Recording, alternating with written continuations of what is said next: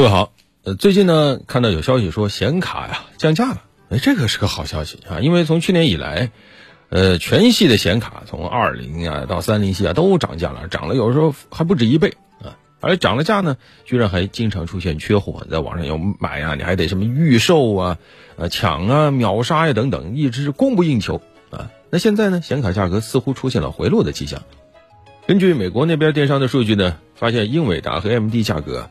呃，今年以来一直就是下降。目前三零系整体的这个溢价是百分之七十二，平均下跌百分之十啊。AMD 目前平均溢价百分之四十七，平均下降百分之十三啊。当然这是美国那边数据啊，我们这边消费者要想买到还得看我们这边。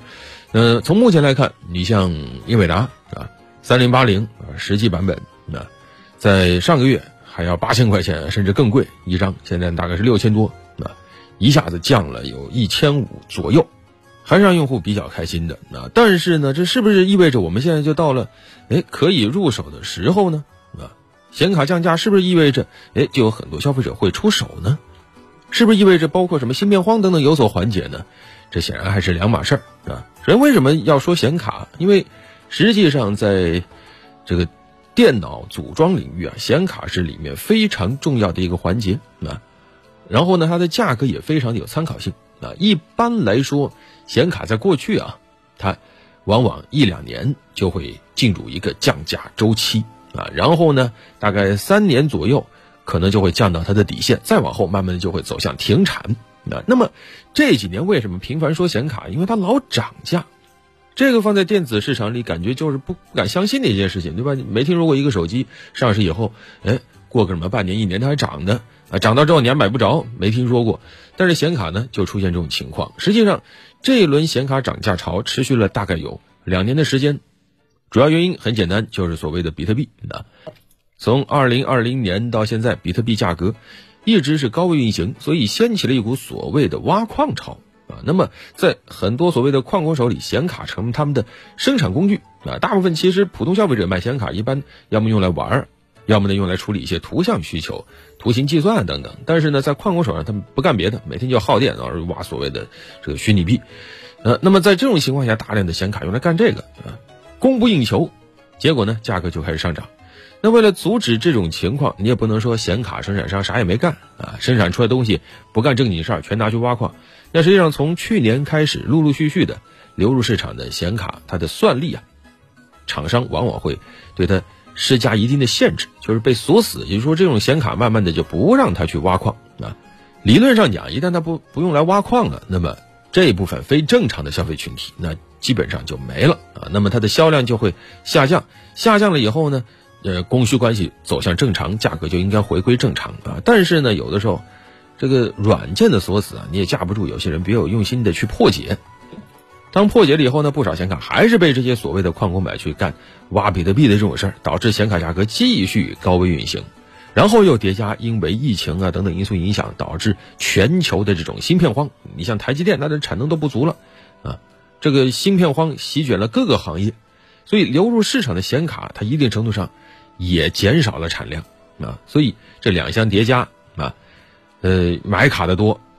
卡生产的少，然后中间还掺杂了一些什么闻风来炒作的黄牛等等，导致出现了明明是个电子产品，应该来说一出厂它的价格就开始走向下降的这种东西，反而这几年价格一路走高。那为什么到了今年，哎，我们看到从年后到现在，显卡慢慢的价格出现了松动，甚至开始降低的情况呢？首先，当然还是看到比特币等等一些虚拟货币的。这个价格出现了大幅的跳水啊，动不动就是腰斩啊，这实际上已经为显卡降价埋下了伏笔。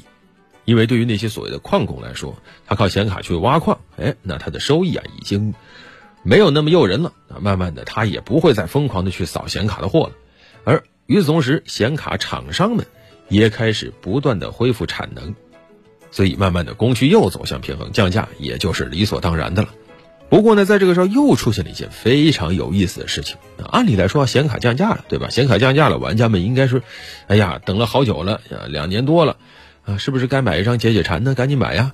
没有啊，反而看到了一种声音，就是玩家们有点抱团的意思，就是说我再不买啊，我要倒逼你显卡降价。厂商这边不说，至少要逼得你黄牛啊，你的显卡赶紧脱手啊，因为这种黄牛啊，是吧？他倒买倒卖，实际上有的时候看的就是时机。手里如果还有很多张显卡，你想他现在心里慌不慌？再加上所谓的这种，呃，矿工他手上的一批显卡也要出手，那这个时候就会有大量的真假难辨、好坏难分的显卡流入市场。而对于普通消费者来说，你说我能分辨出一张显卡挖过矿吗？很难。在有心人的这种包装之下，再包装之下，他就告诉你这是个新的显卡，我能分辨得出来吗？那这个时候安全起见，如非刚需，我就不会轻易下手。更何况你现在所谓的降价，你回到原价了吗？也没有啊，你只是从最高点上出现了一个下降的趋势，它依然还是很贵，那何必呢？而且从技术角度来说，马上新一代的显卡。它又要上市了。目前市场上所谓的高端的三零系显卡也上市两年多了，那在这个时候为什么不期待一下新的呢？啊，当然，理智也告诉我们，实际上从种种信息来看，新一代的所谓的四零系列显卡性能当然是有所提升的，但是好像价格也同样会有所提升。这个也符合这些年电子产品定价的一个大的规律啊，也就是说，下一代的显卡它的定价又会比三零系列还要高。啊，但是没有关系啊。作为普通消费者，等等党嘛，我们看重的什么？看重的是性价比啊。等你到时候出来以后，咱们再看也不迟。而到那个时候，所谓的显卡价格周期还会不会灵验，咱们也就走着瞧吧。对于非刚需来说，网友的那句调侃“你不买我不买，明天还能降两百”这句话是非常有效的。好了，本期就聊这么多。